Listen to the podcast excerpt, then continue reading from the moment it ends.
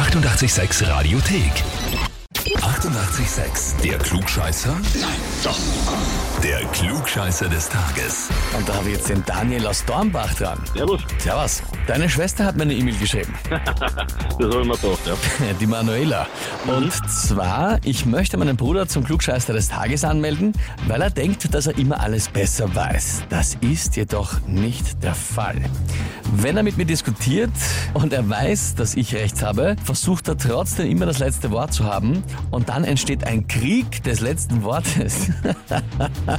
Prima will ich, dass er versagt, weil dann schuldet er mir eine Kiste Bier. Aha.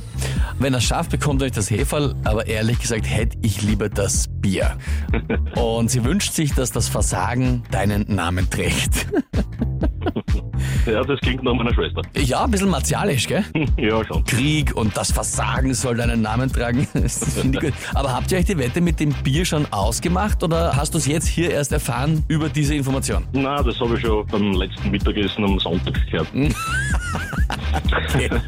Kenn mich aus.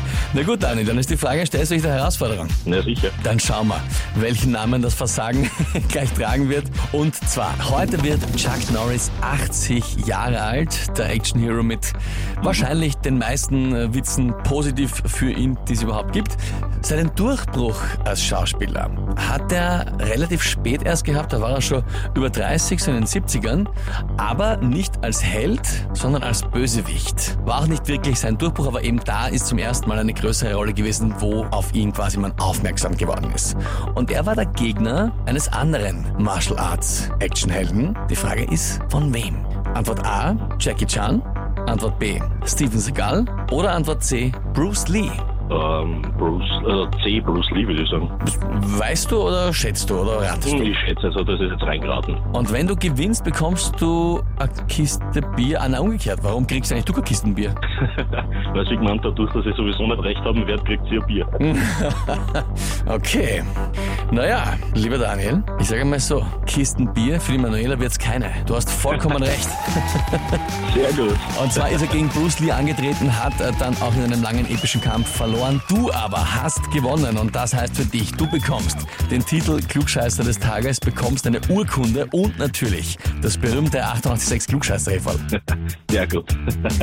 Und die Kisten Bier hole ich mir von dir dann nachher. Das glaube ich auch, dass die dir zusteht.